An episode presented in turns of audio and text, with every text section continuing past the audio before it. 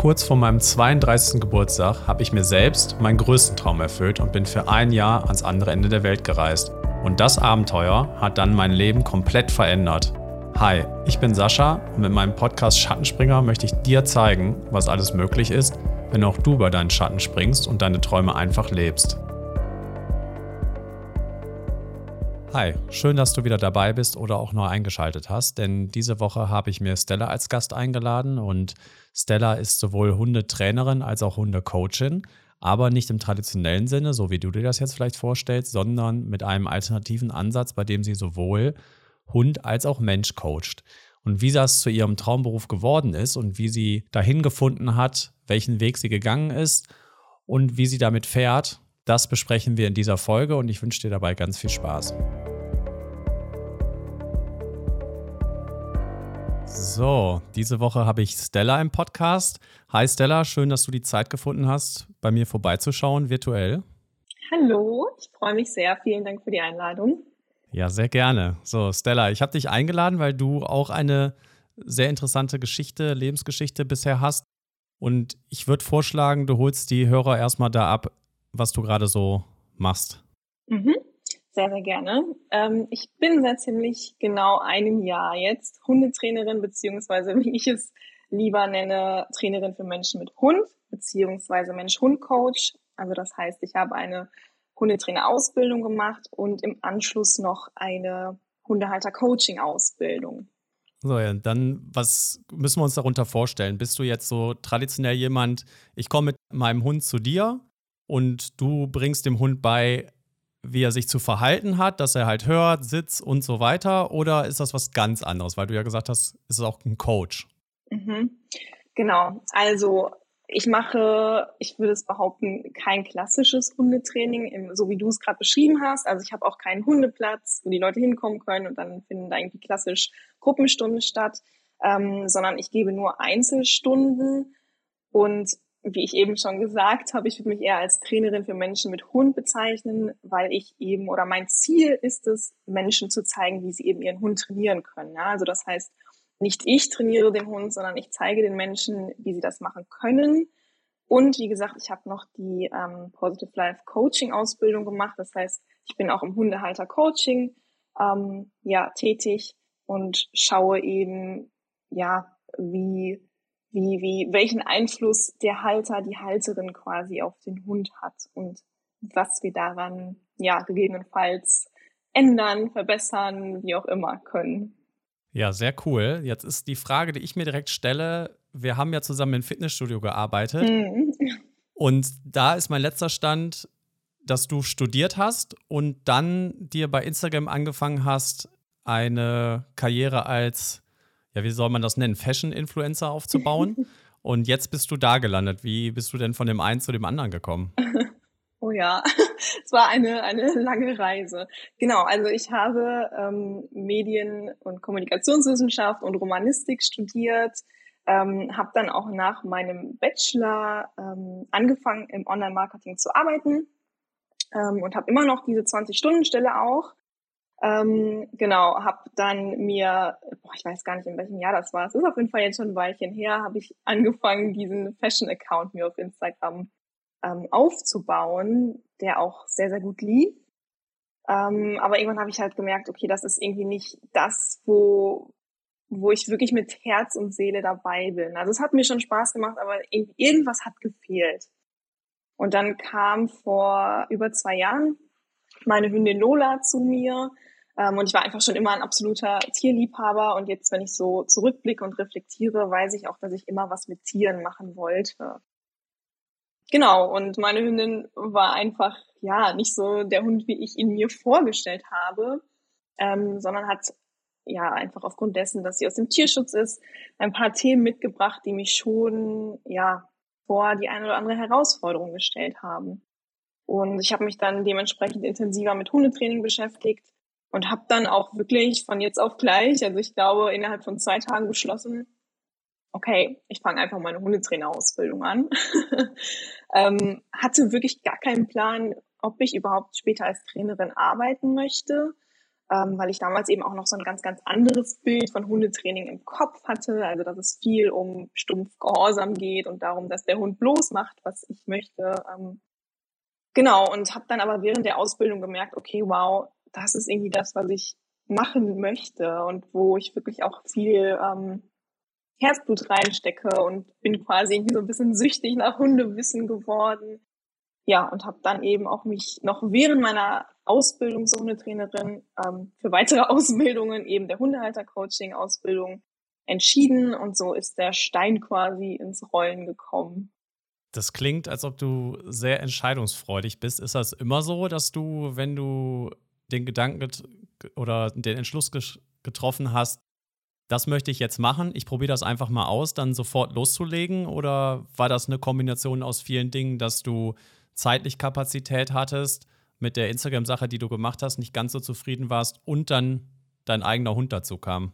Also ich glaube schon, dass ich ein sehr entscheidungsfreudiger Mensch bin. Das war damals eben auch bei diesem Fashion-Account, den ich hatte, habe ich auch von heute auf morgen gesagt, okay, ich möchte das machen und bin dann direkt ins Umsetzen gekommen, ähm, weil ich ein Fan davon bin, einfach Dinge auszuprobieren und gar nicht allzu lange darüber nachzudenken, ähm, sondern wirklich Dinge einfach zu machen.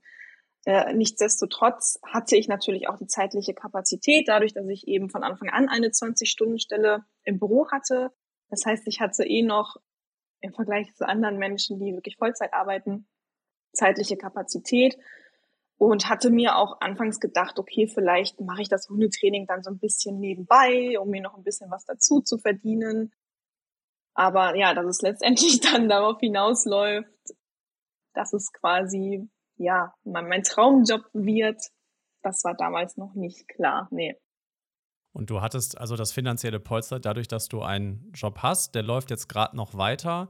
Mhm. Trotzdem stellt sich mir immer direkt die Frage, wie hat dein Umfeld so reagiert, als du diese Idee hattest? Hast du das kommuniziert? Bist du jemand, der sowas erstmal kommuniziert und sich vielleicht auch mal Feedback holt? Oder hast du es wirklich mit dir oder vielleicht noch mit deinem Mann zusammen entschieden und dann irgendwann den Leuten das mitgeteilt? Und wie war dann so die Reaktion darauf?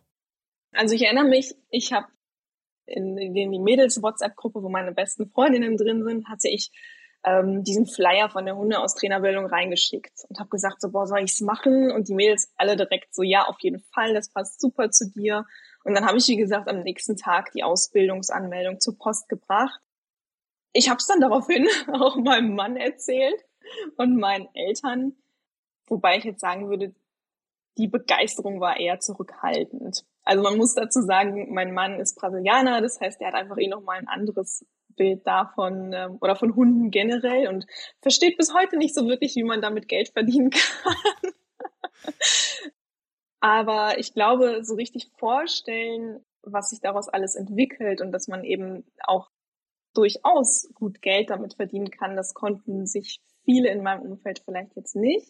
Das war aber vollkommen fein für mich, weil ich, wie gesagt, wenn ich einmal eine Entscheidung getroffen habe, das dann auch durchziehe. Und da ist es mir tatsächlich auch relativ egal, was ja mein Umfeld sagt. Natürlich höre ich mir das gerne an. Aber wenn ich einmal die Entscheidung für mich getroffen habe, dann gibt es doch meist kein Zurück mehr. Ja, so muss das auch sein. Tut natürlich gut, wenn die erste Reaktion positiv ist, dann fällt es vielleicht leichter, dass man sagen kann, ja, ja ich, absolut. Ich mache das jetzt einfach.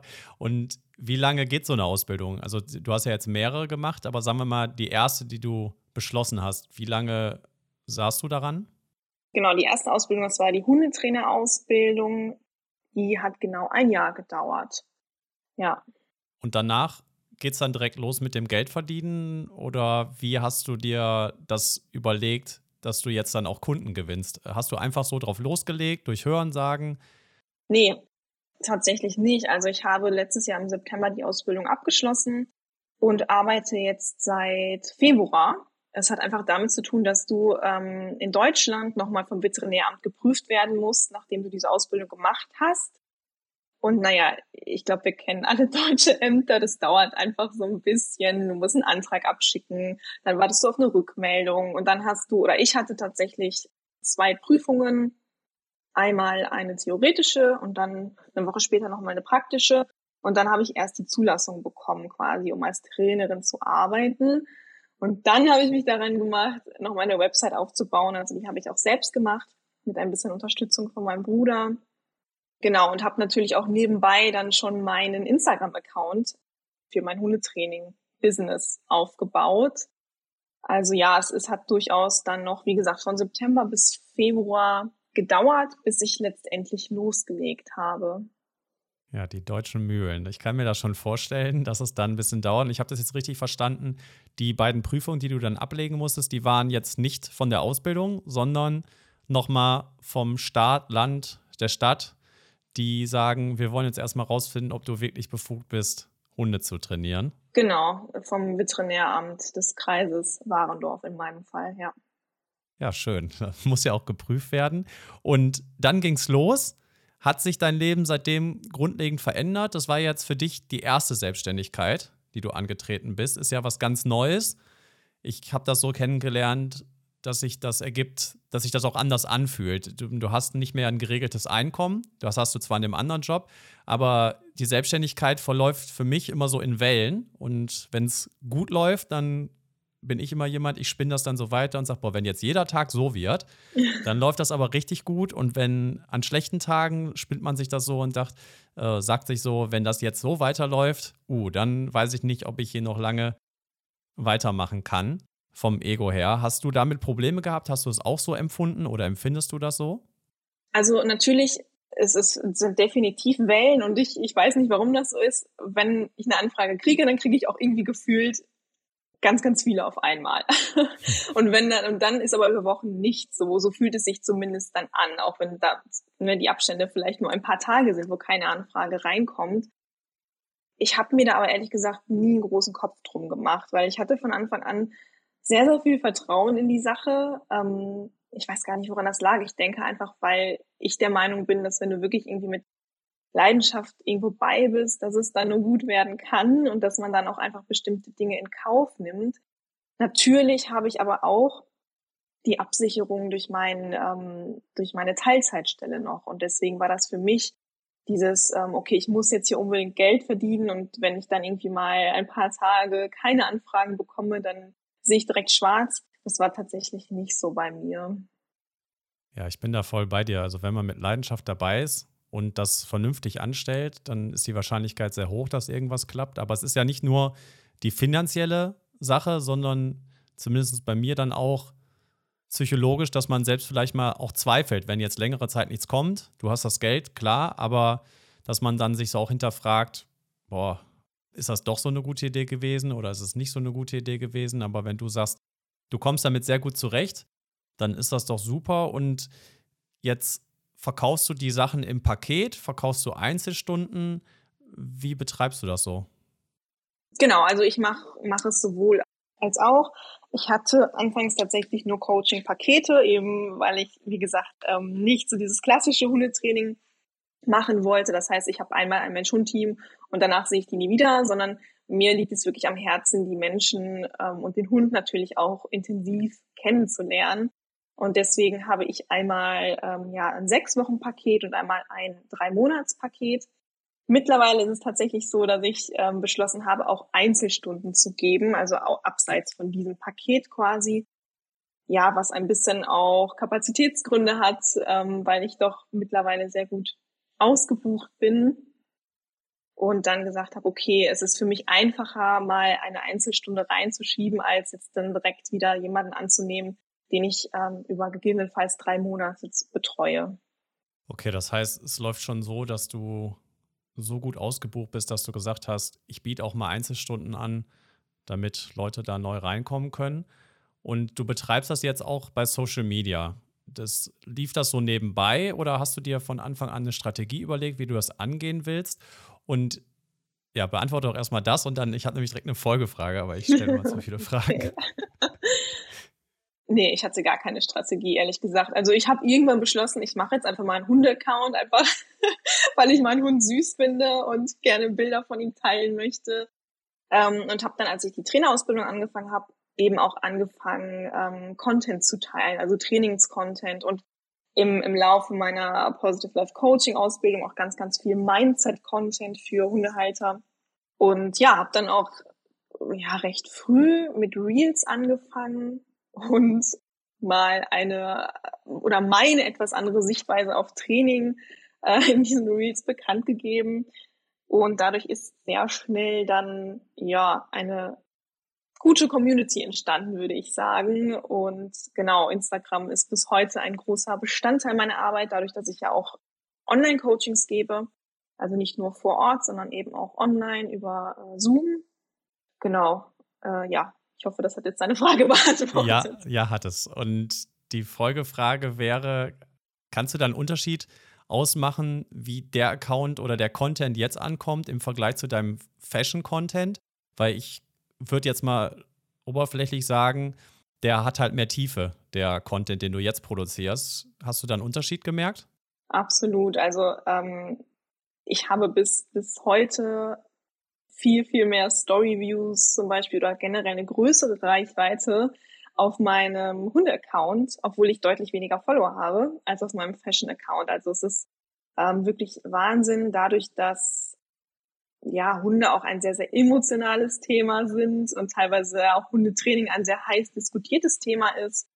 Und ja, ich super viele Nachrichten bekomme auch täglich. Also das kann man echt gar nicht vergleichen ähm, mit dem Fashion-Account damals. Und auch hier wieder, ich glaube, man merkt einfach, wenn Menschen auch wirklich Herz und Leidenschaft irgendwo reinstecken. Und das mache ich eben bei meinem Hunde-Account nochmal auf eine ganz andere Weise, als das damals bei meinem Fashion-Account der Fall war. Ja, Fashion ist für manche auch eine Herzensangelegenheit, aber Hunde wahrscheinlich doch viel öfter als die Mode. Und du hast jetzt gesagt, du bekommst viele Nachrichten. Sind das positive Nachrichten, negative oder ist das so eine Mischung? Beides, wobei also hauptsächlich wirklich super, super schönes Feedback und gute, ähm, gute, schöne Nachrichten von meiner Community. Ich habe aber auch durchaus schon ähm, negative Nachrichten erhalten, beziehungsweise Kommentare von fremden Personen unter meinen Reels hauptsächlich, weil die von der Reichweite einfach nochmal ähm, ja, größer sind oder stärker sind als, als normale Beiträge. Und dementsprechend werden sie auch einem größeren Publikum ausgestrahlt, ausgespielt. Und ähm, ja, hatte da auch schon den einen oder anderen mh, mm, nicht so netten Kommentar drunter.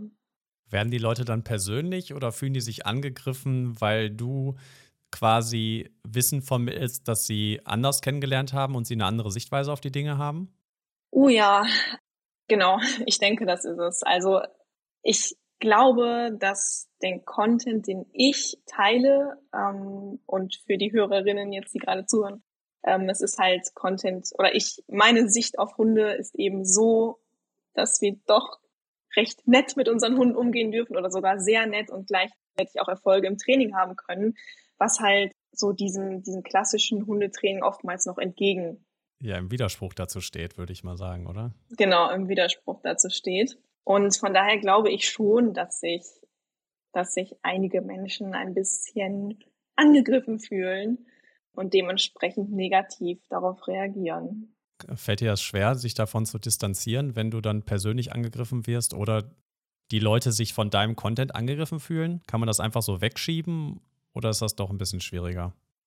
Es ist mir anfangs schon schwer gefallen, muss ich sagen. Ähm, ich habe dann aber recht schnell damit angefangen, mich auch mit meiner eigenen persönlichen Entwicklung quasi auseinanderzusetzen und zu schauen, okay, was stört mich denn jetzt daran, wenn irgendwie jemand ähm, ein Problem mit meinem Content hat? Und habe das echt super für mich aufarbeiten können, so dass es mich mittlerweile wirklich gar nicht mehr persönlich trifft. Man muss aber auch dazu sagen, dass ich irgendwann ausgestellt habe, das kann man ja bei Instagram in den Einstellungen vornehmen, dass ähm, fremde Menschen, die mir nicht folgen, meine Beiträge kommentieren können. Weil ich mir dachte, wenn sie wirklich mit mir in die Diskussion einsteigen möchten, dann können sie mir auch weiterhin eine Nachricht schicken und dann können wir das, wenn ich die Zeit und die Ressourcen dazu habe, was meist nicht der Fall ist, können wir das gerne in meinen DMs quasi diskutieren. Aber siehe da, die Menschen, die halt irgendwie negative Kommentare unter meinen Beitrag, unter meinen Beiträgen verfasst haben, da ist es bisher noch kein einziges Mal vorgekommen, dass sie sich dann per DM an mich wenden. Und das ist einfach eine Grenze, die ich für mich gesetzt habe, weil ich finde nicht, dass ich, nur weil ich ein öffentliches Profil habe, ich mich in Anführungsstrichen im Shitstorm aussetzen muss. Also steht ja nicht in den AGBs von Instagram. Von daher habe ich diese Grenze ganz klar gesetzt. Und es ist ja auch keine konstruktive Kritik in den meisten Fällen, könnte genau. ich mir genau. vorstellen, wenn man das so aus eigener nee. Erfahrung schaut. Ja, sehr cool, dass du dann so diesen Weg für dich gefunden hast. Und du hast gesagt, du hast dir dann auch relativ schnell eine Community aufgebaut. Community heißt, es sind die gleichen Leute, die dir bei Instagram nicht nur folgen, sondern auch kommentieren, mit denen du dann Nachrichten austauschst? Oder hast du noch andere Plattformen, wo du äh, die Community pflegst? Nee, ich bin tatsächlich nur auf Instagram und das ist auch vollkommen ausreichend für mich. Also es ist ein großer, ja, ich will nicht sagen Zeitfresser, weil ich, ich mache die, ich bin super gerne auf der Plattform und ich liebe Instagram. Ähm, aber nichtsdestotrotz würde ich es aus zeitlichen Gründen momentan überhaupt nicht schaffen, irgendwie noch ein anderes Medium, soziales Medium zu betreiben. Ja, das reicht ja eigentlich auch aus, wenn man eins hat und sich darauf konzentriert. Und hat sich dein Leben jetzt durch diese Sache grundlegend verändert? Hat sich da bei dir, also du hast ja schon gesagt, du hast mental an dir gearbeitet, äh, hat sich da im Umfeld was getun, bist, äh, getan? Bist du im Austausch mit anderen Hundetrainern oder auch anderen Selbstständigen? Hast du generell Leute, die selbstständig sind in deinem Umfeld? Oh ja, absolut. Also mein Leben hat sich wirklich grundlegend geändert, vor allem damals, als ich dann die Hundehalter-Coaching-Ausbildung angefangen habe, habe ich super, super viele Mädels aus meinem Ausbildungsgang natürlich kennengelernt und es haben sich auch echte Freundschaften daraus geschlossen. Ähm, und jetzt witzigerweise treffen wir uns auch kommendes Wochenende das erste Mal persönlich. Also ich mich mit den Mädels aus der Ausbildungsrunde und unserer Mentorin. Und ich habe sehr, sehr viel Kontakt zu anderen Trainerinnen beziehungsweise Mensch-Hund-Coach und Selbstständigen. Und ja, mein, mein ganzes Umfeld hat sich im Prinzip nochmal geändert. Also klar, meine, meine Freundinnen, meine besten Freundinnen, die sind alle weiterhin da. Aber es sind ganz, ganz viele Menschen auch dazugekommen, wofür ich auch ja, sehr dankbar bin. Ja, wenn man andere Interessen hat, irgendwie manchmal, dann kommen da neue Leute hinzu und man kann sich austauschen, das ist ja auch nochmal was. Das heißt, die kommen aus ganz Deutschland und ihr trefft euch jetzt das erste Mal. Die wohnen also nicht bei dir in der, in der Nähe, sondern die Ausbildung war auch virtuell. Mhm, die Ausbildung, ähm, die war virtuell und wir treffen uns jetzt genau, ja, so ziemlich in der Mitte, also hier in NRW, aber die Mädels kommen teilweise echt ähm, aus ganz Deutschland angereist. Und hast du für die Zukunft jetzt Pläne, das auszubauen? Hast du vielleicht durch die Selbstständigkeit jetzt auch schon wieder andere Ideen, die du auch noch umsetzen möchtest? Oder bist du da voll im Fokus erstmal auf der einen Sache? Oder bist du so, dass, dass sich so Sachen ergeben, so jetzt habe ich das gemacht, das hat super funktioniert, dann kann ich mir noch das vorstellen oder das könnte ich so ausbauen. Sprudeln da so Ideen aus dir heraus oder bist du fokussiert auf die eine Sache und guckst, wie du dich da jetzt weiterentwickeln kannst? Es ist tatsächlich ja so gekommen, dass ich dann, als ich die Hunde-Coaching, Hundehalter-Coaching-Ausbildung angefangen habe bei Positive Life Coaching, dass ich dann da auch begonnen habe zu arbeiten und jetzt quasi als Content Creator dafür zuständig bin. Und da im, also mit Positive Life Coaching sind ganz, ganz viele Projekte geplant. Also ähm, unter anderem eben auch ein Podcast, der jetzt ähm, konkret Planung annimmt und wir wollen Online-Kurse erstellen. Also ja, eben dieses bedürfnisorientierte Hundetraining, in, in, wo ich mich bewege, das möchten wir eben Mainstream machen und mehr oder so so vielen Menschen wie möglich zeigen, ähm, dass es eben auch noch einen anderen Weg gibt, abseits von diesem klassischen Sitzplatz-Fußhundetraining. Und das möchten wir eben darüber erreichen, dass wir ganz, ganz viele Online-Angebote sowohl für Trainer als auch für Hundehalter ja, erstellen und unsere Vision quasi in die Welt hinaustragen. Also es ist definitiv noch einiges in Planung. Das heißt, du bist nicht nur dabei, jetzt deine Sache voranzutreiben, sondern du bist quasi äh, direkt auch da reingerutscht, dass du bei dem Anbieter der Coaching-Ausbildung oder einer der Coaching-Ausbildungen, die du gemacht hast, weiterhilfst und willst das auch noch anderen Leuten näher bringen. Genau, ja. Also ich gebe halt, ich habe meine quasi meine Selbstständigkeit in dem Sinne, dass ich Coachings anbiete und bin dann gleichzeitig noch bei Positive Life Coaching tätig, ähm, und ja, wie gesagt, ähm, erstelle da den Content und bald auch den Podcast und, und so weiter. Also wie gesagt, viele Projekte in Planung. Bist du dann da einfach so reingerutscht oder war das am Anfang auch schon eine Idee von dir, dass du dann, wenn du davon begeistert bist, das auch anderen Leuten beibringen willst? Oder ist das einfach so spontan gekommen? Ah, gute Frage. Ich glaube, das hat sich entwickelt.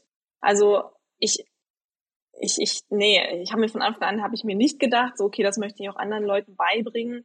Ähm, aber diese Vision, die ich eben gerade genannt habe, also dass wirklich das, diese Art von Training oder die Philosophie, die wir leben, ähm, in die Welt hinaustragen möchten, die wurde halt immer stärker. Und da war halt unsere logische Konsequenz, dass wir das über Online-Angebote machen. Und genau, ich würde sagen, es hat sich so im Laufe der Zeit entwickelt.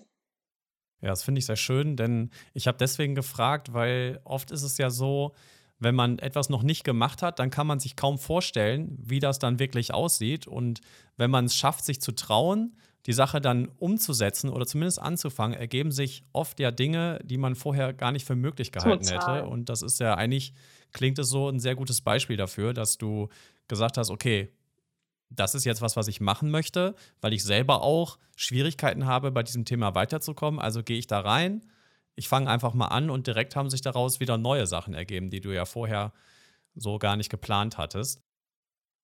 Und der Podcast, den du jetzt dann machst, machst du den auch dann alleine oder willst du dann auch so Interviews machen wie ich oder ist das noch gar nicht klar? Vielleicht ist es ja auch geheim. Das, dann musst du es natürlich nicht verraten.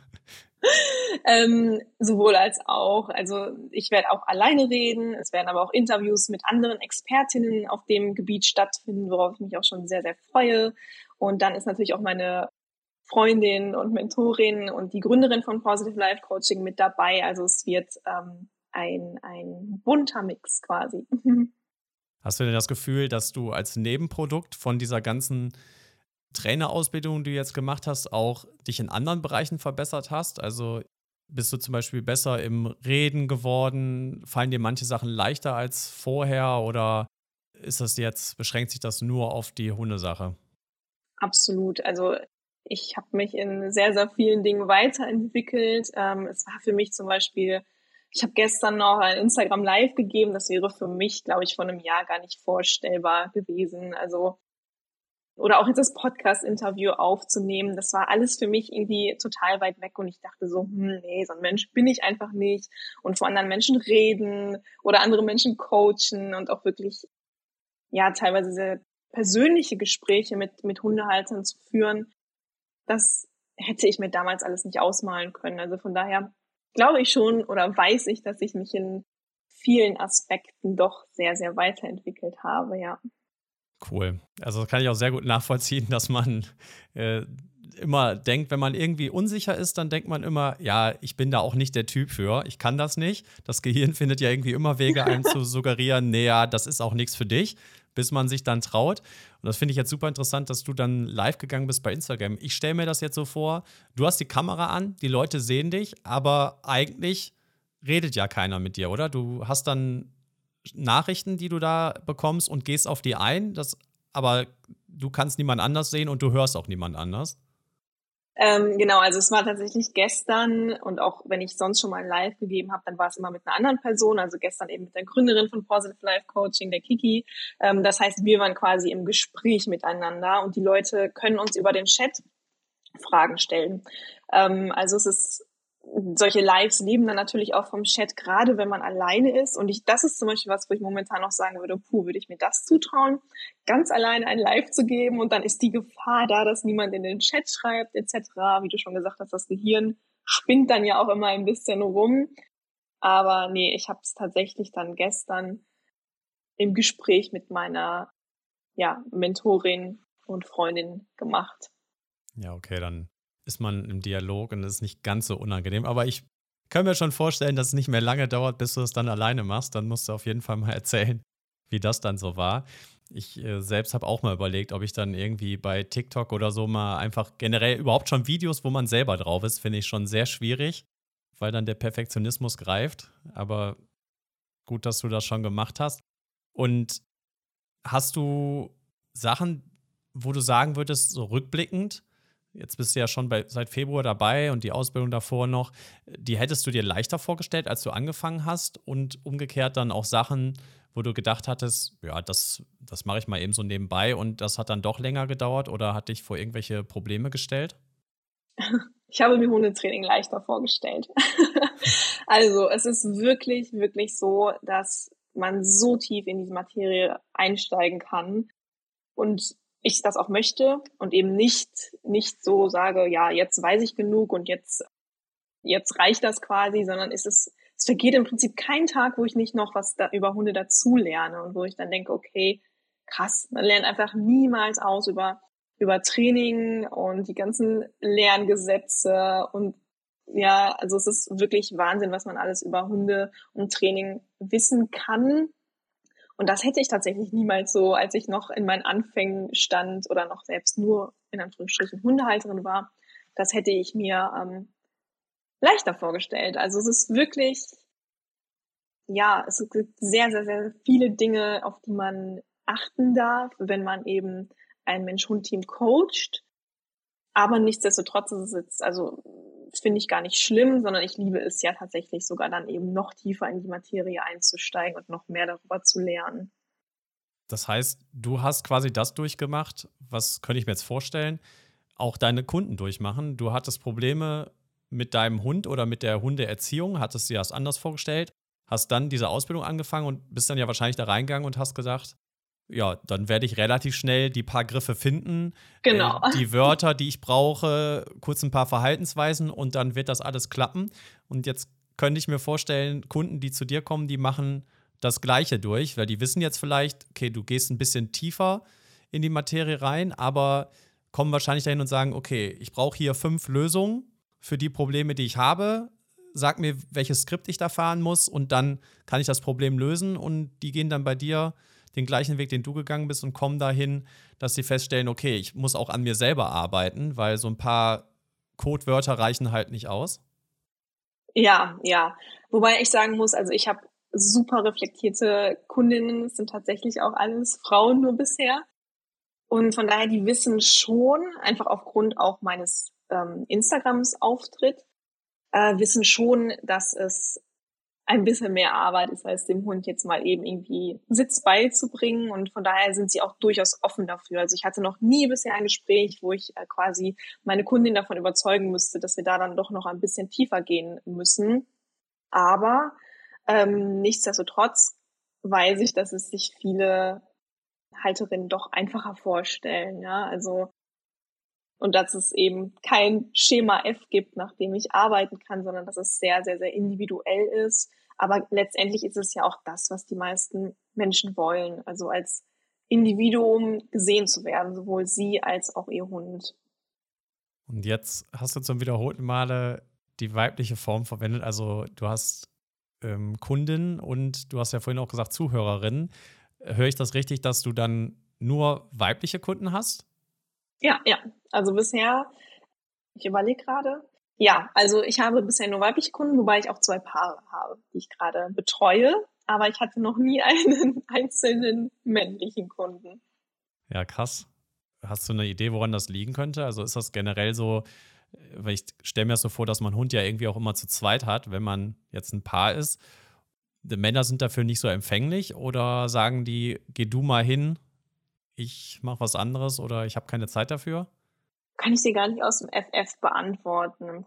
Ich glaube, es liegt einfach daran, wie ich schon eben gesagt habe, wie ich einfach auch auf Instagram aufgestellt bin und dass ich auch sehr, ähm, ja, sehr viel über Emotionen rede etc. und dass da vielleicht, ohne jetzt irgendwie in Schubladen denken zu wollen, ähm, die Frauen tendenziell offener für sind als Männer.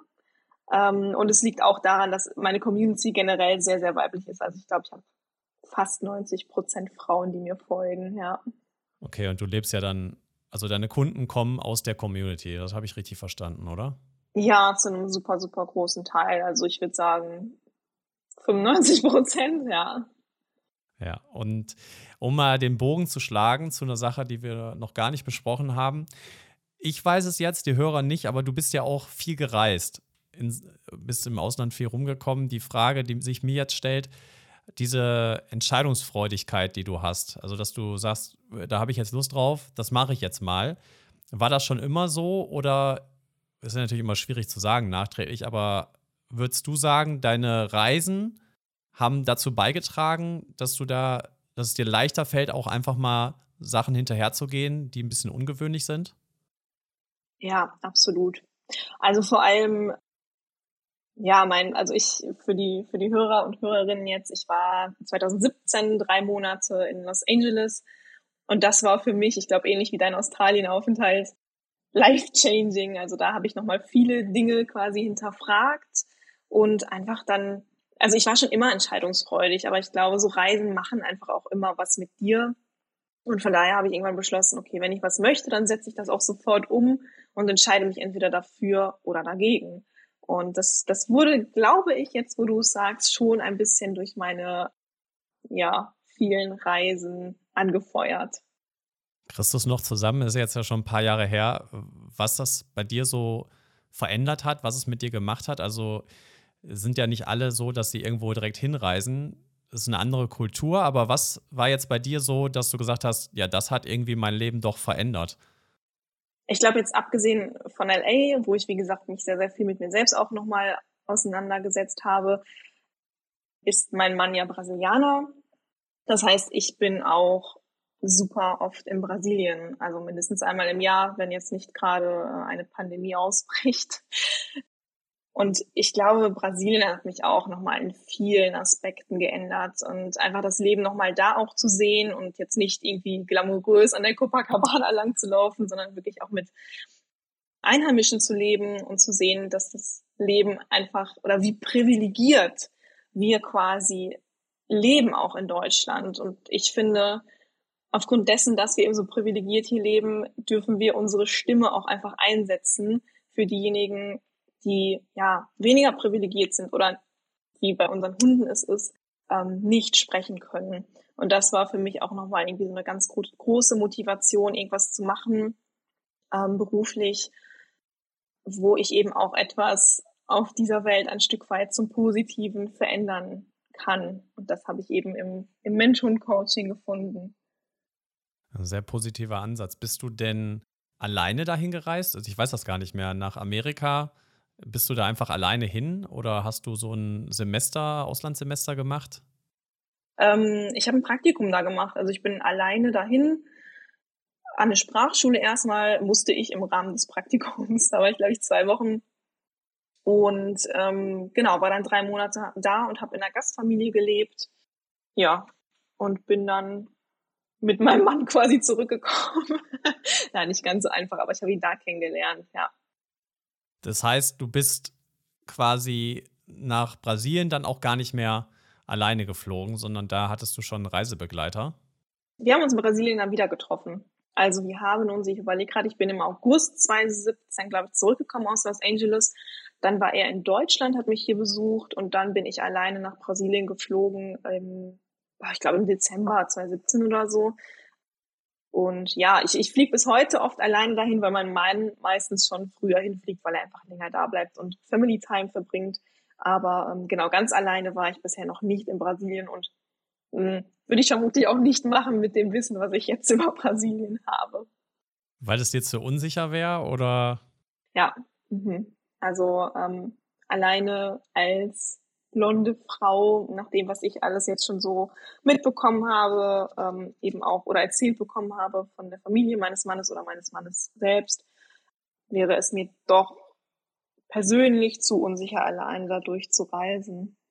Ja, so was ich so gehört habe, verstehe ich das. Aber ich wollte auch darauf hinaus, denn was ich so oft gespiegelt bekomme, gerade von der Generation unserer Eltern, aber auch so in meinem Umfeld, dass alleine Reisen mutig ist, aber die meisten Leute sich das irgendwie nicht trauen und gerade für Frauen es ja auch immer gefährlich ist. So, also so wird es jetzt nicht gesagt, aber so empfinde ich das. Dass, aber du bist ja allein nach Amerika geflogen und ich versuche, also ich würde mir wünschen, dass man irgendwie mehr Leute dazu motivieren kann, das zu machen, weil klar, es gibt Länder, die sind ein bisschen anspruchsvoller, aber es gibt auch Länder, da kann man auch als Frau einfach so hinreisen. Ja, und natürlich. ich meine, man kann auch hier nach Hamburg alleine reisen als Frau. Warum dann nicht auch nach LA? Ja, absolut. Also, ne, das war jetzt auch gar nicht so gemeint. Geht nicht alleine nach Brasilien reisen. Man findet vor Ort ja auch meist super schnell Anschluss oder kann da ja schon irgendwie von Deutschland aus gucken, dass man sich mit anderen Backpackern oder so zusammentut. Ganz im Gegenteil. Ich glaube wirklich, dass das Beste, was du machen kannst, ist, eine Zeit lang mal alleine ins Ausland zu gehen und ganz auf dich gestellt zu sein. Und wenn man sich nicht wohlfühlt, irgendwie in ein Land mit einer besonders hohen Kriminalitätsrate zu fliegen, dann kann man natürlich auch ja, woanders hinfliegen, wobei ich gerade überlege, LA ist jetzt natürlich dann auch ähm, ähm, so zurückblickend das eine oder andere Mal schon ein bisschen ähm, risky gewesen, aber ich mir ist da nichts passiert und ich habe mich selten unwohl gefühlt. Also bis heute meine meine Lieblingsstadt auf der ganzen Welt. Sehr cool. Ja, ich war in LA, war ich ja selber nur drei Tage. Ich habe also nicht so viel mitbekommen, außer dass der Bahnverkehr eher bescheiden ist. Oh ja, absolut. Und sonst war ich in San Diego und dann bekommt man davon ja gar nicht so viel mit. Aber ich finde auch, man kann halt überall hinreisen und ich finde halt auch wichtig, es muss ja noch nicht mal ein anderes Land sein, aber wenn man sich in so, Situationen begibt, wo man halt auf sich alleine gestellt ist, dann findet man sehr schnell hier heraus, dass man halt alleine auch in der Lage ist, Sachen zu regeln, die man sonst vielleicht nicht alleine regelt, weil es jemand anders macht oder übernimmt. Total. Weil man weiß, ja, wenn ich das jetzt nicht mache, dann kümmern sich meine Freunde, meine Familie, irgendwie, irgendjemand kümmert sich oder ich kriege ein Schreiben von einer deutschen Behörde, die mich erinnert. Und im Ausland, als Beispiel, da muss man sich halt selber kümmern und lernt dann über sich selber auch viel kennen, dass man es halt auch allein, alleine hinbekommt. Ja, man wächst einfach auch über sich selbst hinaus. Ne? Also es, es sind so Kleinigkeiten, wo du es gerade ansprichst, wie, ich weiß noch, irgendwas war damals mit meinem Mietwagen irgendwie nicht richtig mit dem Vertrag. Und ich musste dann da anrufen und um Gottes Willen auf Englisch telefonieren und so, als ich gerade mal eine Woche da war. Und ne, da wusste ich, okay, eigentlich würde mein Papa das jetzt für mich machen, aber es geht leider nicht. Ähm, und das sind aber so Kleinigkeiten, die total banal klingen, aber an denen man letztendlich dann total wächst und merkt, okay, ich kann viele Dinge auch einfach alleine machen und brauche da gar keine Unterstützung von Freunde und Familie, auch wenn die natürlich immer sehr schön ist. Ja, und da ist es auch so, man hat keine andere Wahl und dann geht es genau. plötzlich doch. Ne? Ja, sehr cool, was du bisher so auf die Beine gestellt hast. Ich bin auch schon auf jeden Fall gespannt auf den Podcast. Vielen was Dank. mich noch interessieren würde, ist, planst du irgendwelche Marketingkampagnen? Weil du bist ja jetzt quasi eingestiegen in deine Selbstständigkeit, in dein Business und es läuft schon ganz gut. Planst du das irgendwie, also du hast jetzt schon gesagt, du willst bei dem Coaching da das weiter ausbauen, aber planst du für dich selber auch was oder wächst das jetzt einfach erstmal organisch? Ich hoffe und bin auch zuversichtlich, dass es erstmal organisch wächst. Also vor allem eben durch meinen Instagram-Account. Ähm, aber ich mache mir da auch ehrlich gesagt gar keinen Stress und gehe da auch mit recht wenig Strategie ran. Also jetzt bei meinem eigenen persönlichen Instagram-Account, weil ich da einfach sehr drauf vertraue und ich weiß, okay, die Kundinnen, die richtigen Kunden werden irgendwie auch zum richtigen Zeitpunkt zu mir kommen und ich auch super happy mit meiner jetzigen Auslastung bin und auch gar nicht irgendwie großartig Kapazität hätte, momentan noch weitere ähm, Kundinnen anzunehmen. Und deswegen ist erstmal für meinen privaten, also für meine, für meine Selbstständigkeit, für meine 1 zu 1 Coachings, setze ich da erstmal auf organisches Wachstum. Und wenn ich jetzt sage, boah, Stella, das ist eine richtig coole Idee, das könnte ich mir für mich auch vorstellen, muss ich mir da Zeit schaffen, das direkt hauptberuflich zu machen, für die Ausbildung jetzt zum Beispiel oder auch für später? Oder kann ich sagen, ich kann auch die Ausbildung nebenberuflich machen? Und wo sind so die Startpunkte? Wie könnte ich anfangen? Und was muss ich mitbringen? Also für wen ist das was, für wen ist das nichts, wenn man das überhaupt so sagen kann? Also erstmal zu deiner ersten Frage. Die Ausbildung, die ich gemacht habe, die war eben in Blöcke aufgeteilt. Das heißt, ähm, es waren, ich glaube, sechs, sechs oder sieben Blöcke quasi über ein Jahr verteilt, jeweils dann fünf Tage. Ähm, und ich habe dann einfach meine Urlaubstage, die ich mir zum Glück auch angesammelt hatte wegen Corona, habe ich für diesen Präsenzunterricht für die Hundetrainerausbildung aufgebraucht. Und natürlich war das schon irgendwie eine, ja, eine Aufopferung, sage ich jetzt mal. Aber deswegen denke ich, ist es auch möglich, wenn du eine 40-Stunden-Stelle hast, ja, die man vielleicht im Laufe der Zeit ein bisschen reduzieren kann. Ähm, ich glaube, wenn man einfach den Traum hat, als Hundetrainerin zu arbeiten, dann werden sich da Wege finden lassen. Und es gibt auch Ausbildungen. Ich mache ja auch gerade zurzeit noch eine Weiterbildung als Verhaltensberaterin für Hunde, die komplett online stattfinden. Das heißt ohne Präsenz. Ja, also ich denke, da, da gibt es auf jeden Fall Wege und Mittel, auch wenn man jetzt noch in einer 40-Stunden-Stelle ist, vom zeitlichen Aspekt her. Natürlich ist es ein bisschen ja, kann es mal zeitweise anstrengend werden, weil man den Stoff, den man in der Ausbildung lernt, natürlich dann zu Hause nochmal ja, nachlesen darf oder sich nochmal anderes Wissen aneignen darf. Also ich habe zum Beispiel währenddessen auch schon super viele Webinare besucht. Aber es ist, denke ich, für jeden machbar. Voraussetzungen, ob es was für jeden ist.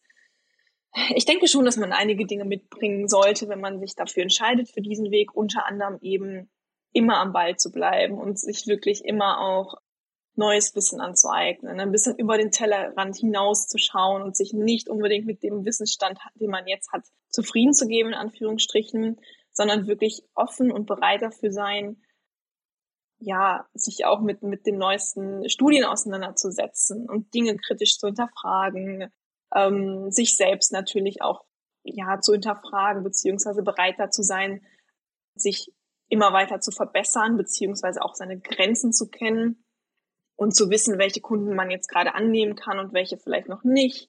Also es gibt da schon einige Aspekte, glaube ich. Aber ich glaube, das Wichtigste ist, dass du ganz, ganz viel Leidenschaft und Verständnis für Hunde mitbringst.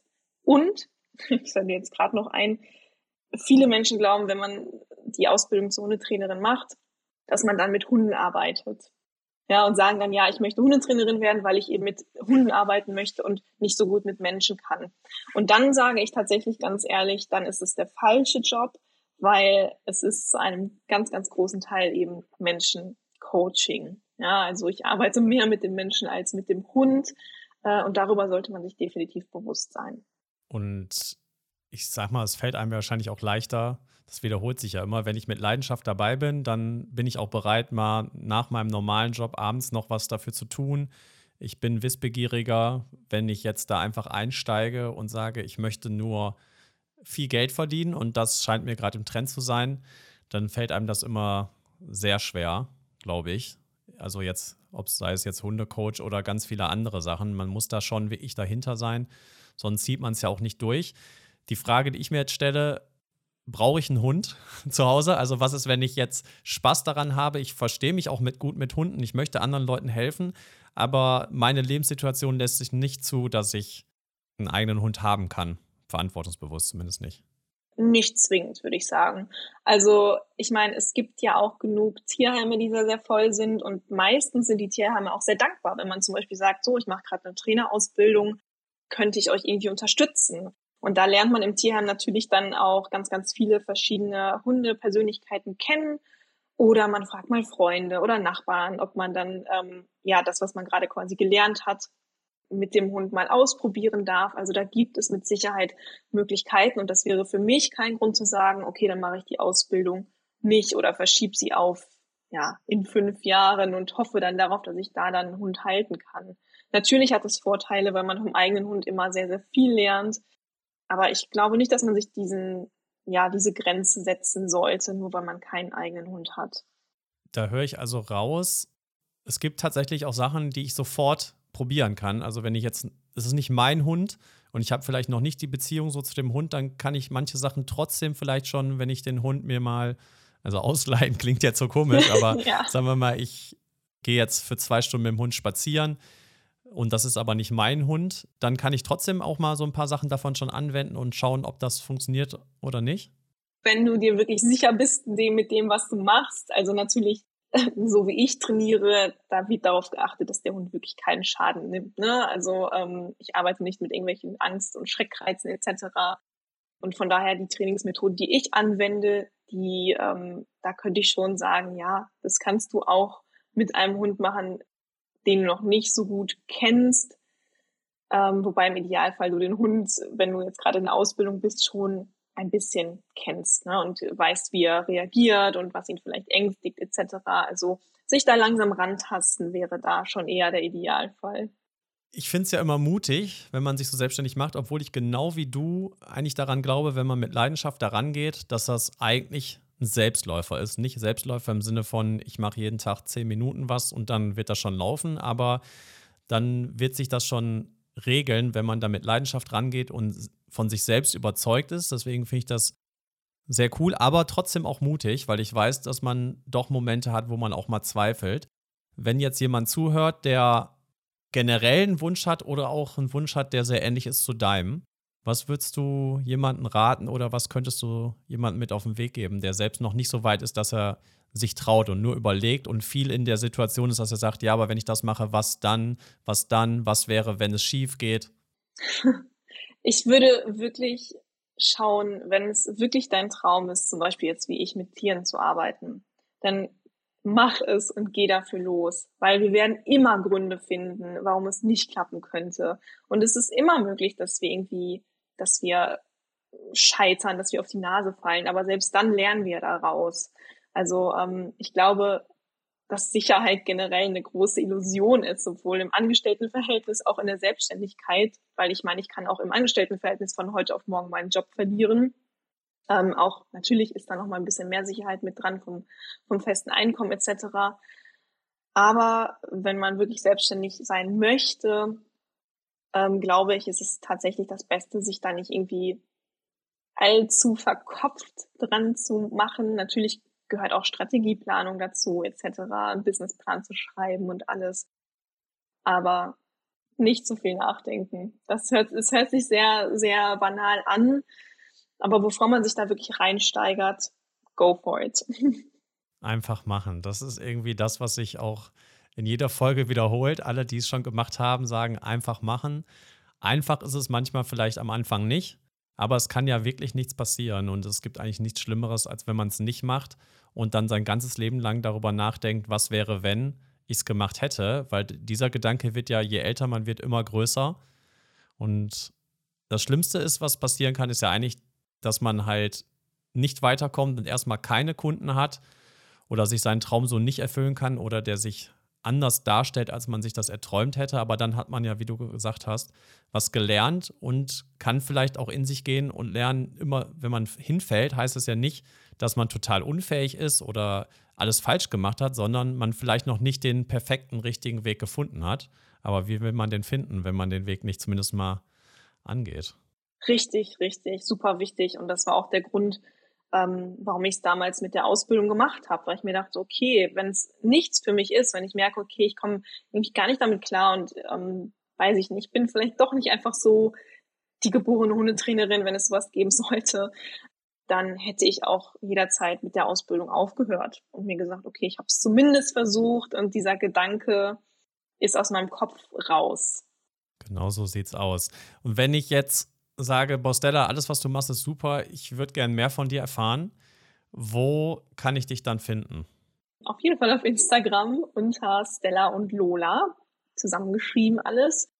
Und natürlich auf meiner Website mensch-hund-coaching.com. Da sind auch nochmal alle meine Kontaktdaten hinterlegt.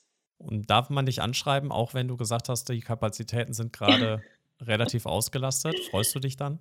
Ja, natürlich. Ich freue mich immer über Kundenanfragen und ähm, ich habe halt dann momentan eine Wartezeit, aber das ist auch für die meisten Kundinnen vollkommen okay. Also ähm, ja, natürlich darf man mich anschreiben. Sehr schön. Wir verlinken das natürlich alles, oder in dem Fall ja ich, bin ja alleine. Ich genau. verlinke das alles in den Show Notes.